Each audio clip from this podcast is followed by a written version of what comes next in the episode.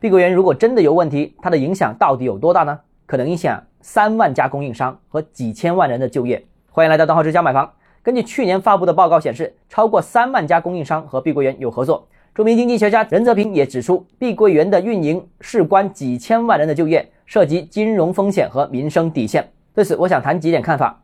第一，当前就碧桂园一家房地产企业出现了问题吗？明显不是。七八两个月份，已经有多家房地产企业出现了债务问题，只不过是因为碧桂园知名度更高，特别吸引眼球罢了。而根本原因是，进入二季度，房地产行业销售是全线下跌，房地产企业融资再次陷入困境。这种情况并不能简单的归咎某家企业过度贪婪、过度杠杆、发展过快造成的结果。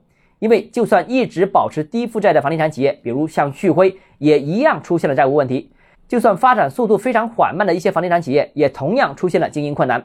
这需要从根本上解决房地产企业深层次的问题。第二，最近房地产行业似乎有二零二一年四季度之后再次出现大规模暴雷的情况。那近期房地产企业无法兑付债务的消息是越来越多，这不得不反思过去一段时间救助政策的有效性问题。另外，过去一段时间虽然反复强调支持房地产企业合理融资，但房地产企业依然融资困难。数据显示，今年一至七月份，房地产企业融资同比下跌了百分之十一。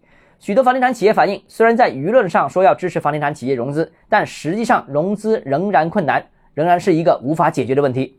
单纯给予保交房支持，并不能解决房地产企业正常运作的资金所需，只能是一种头痛医头、脚痛医脚的临时性办法。至于为什么房地产企业融资不正常、融资困难，这也有深层次的原因，也是迟迟没有得到解决。最后，我想说，碧桂园未来三十天的发展情况将影响整个房地产格局。信心如果能挽回，那这家企业应该能维持得住；如果不能，很可能就会像恒大一样慢慢倒下。如果碧桂园也倒下了，那市场恐怕就没有信心对待新房、期房了。